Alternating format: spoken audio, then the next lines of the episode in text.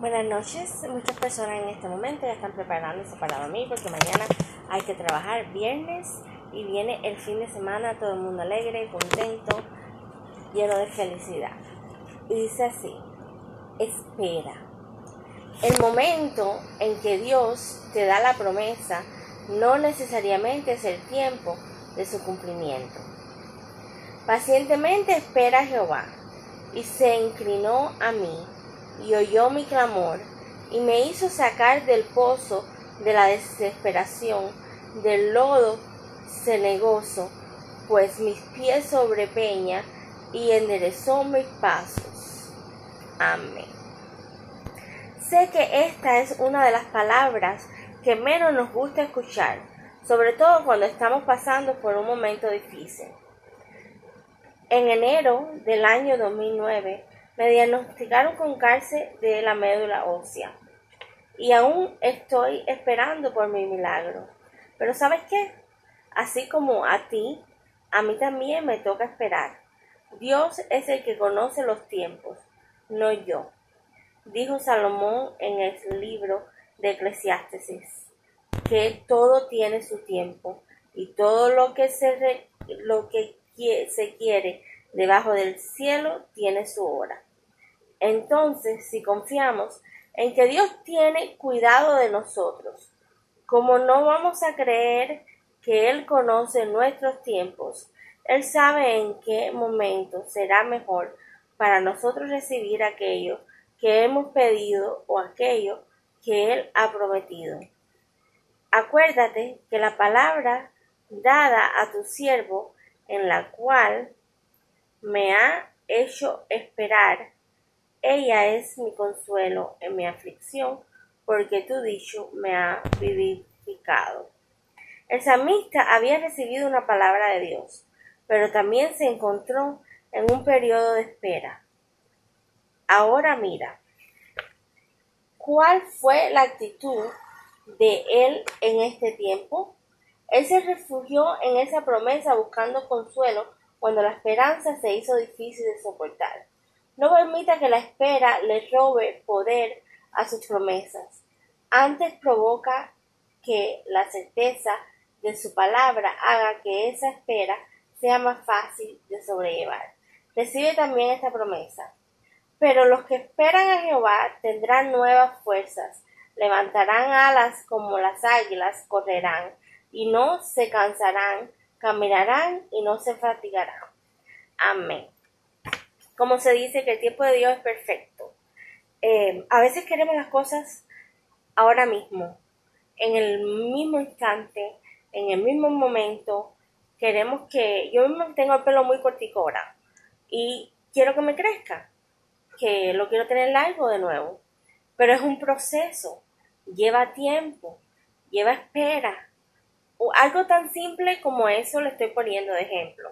Lleva espera, lleva un año, dos años, lleva su proceso de crecimiento, lleva su proceso de, recuperarse y volver a coger su forma, como aquel quien dice. So, ¿Qué tengo que hacer? Esperar. Esperar y no impacientarme, porque yo soy una persona que eh, me estaba pasando últimamente. Yo tuve mucho tiempo, mucha psicosis con mi cabello. Y últimamente, eh, la última vez que me lo corté, dije, no, yo no puedo esperar este crecimiento porque voy a algún lugar y este pelo parado por aquí y este otro pelo por el otro lado y este otro por el otro lado. Y este proceso de crecimiento es muy difícil porque lo tengo muy corto. Y dije, mira Señor, ilumíname. Ilumíname y que crezca a como vaya. A mí no me importa lucir bella, hermosa, no me importa nada, solo quiero recuperar mi cabello largo de nuevo. Así que esperaremos tu tiempo, que es perfecto, y el proceso que vaya poco a poco. Yo sé que es una espera, yo sé que va a tomar tiempo, que va a tomar un año, dos años, pero ahí irá, ahí irá creciendo. So, un ejemplo como eso te pongo. Yo eh, tenía mucha desesperación en mi vida eh, antes de conocer a Dios y estas palabras y cada palabra que me brinda cada día. Y tenía una desesperación horrible que todo lo quería ahí, en el momento, al instante, como fuera. Eh, y eso era ansiedad, ansiedad, una ansiedad horrible de todo, eh, un, de un dolor inmenso, pero al quitarme ese dolor de arriba, a decir, soy libre de todo dolor, ya estoy sana, ya me he sanado, estoy conociendo la palabra de Dios. Me siento con un alivio inmenso, con un gozo en el corazón y una felicidad tremenda, porque yo sé que me ha costado mucho tiempo llegar hasta donde he llegado hoy. Y no voy a dejar que nada ni nadie, ni a no ser que sea Dios, me quite el gozo que estoy sintiendo en este momento, ¿no?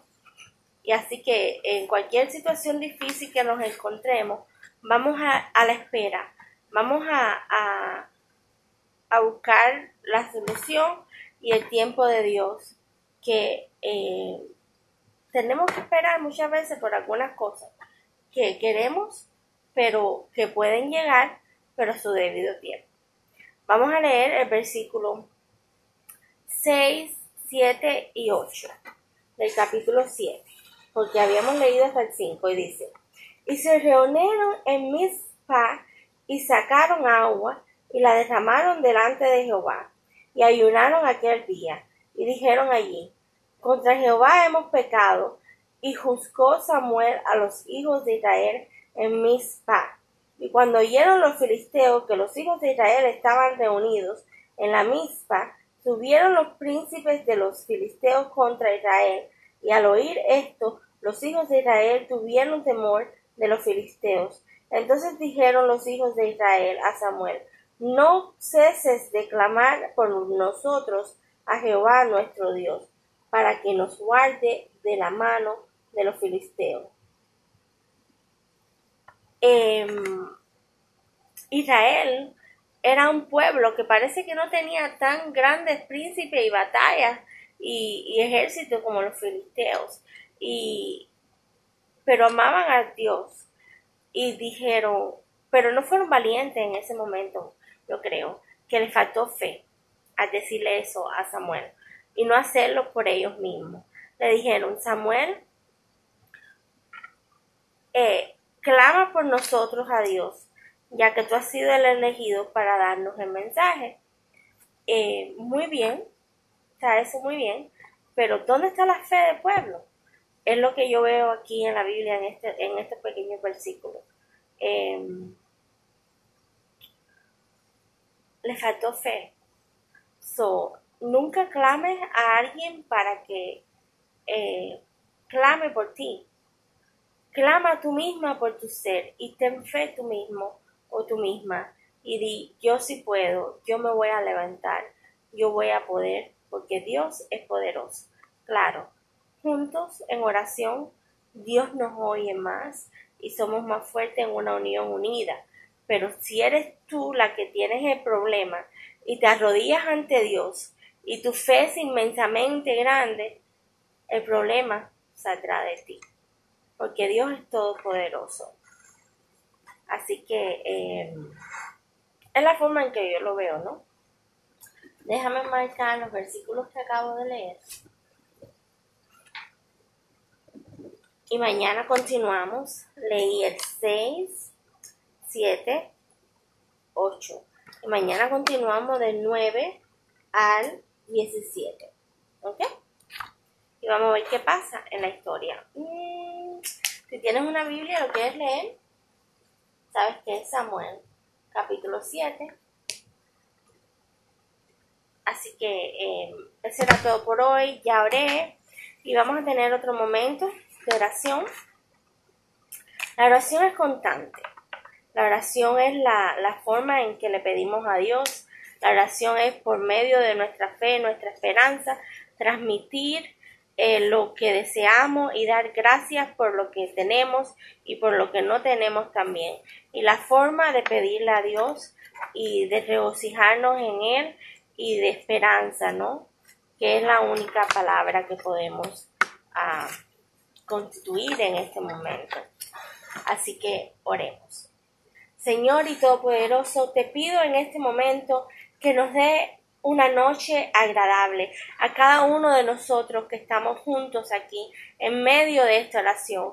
Que nos dé un sueño plácido y profundo y que nos levantemos con energía, con alegría, con alabanza en tu nombre para decirte gracias Señor por un nuevo día, por poder estar vivos. Ahora te pido que nos acompañes a dormir a nosotros y a todas esas personas que tienen problemas de insomnia también.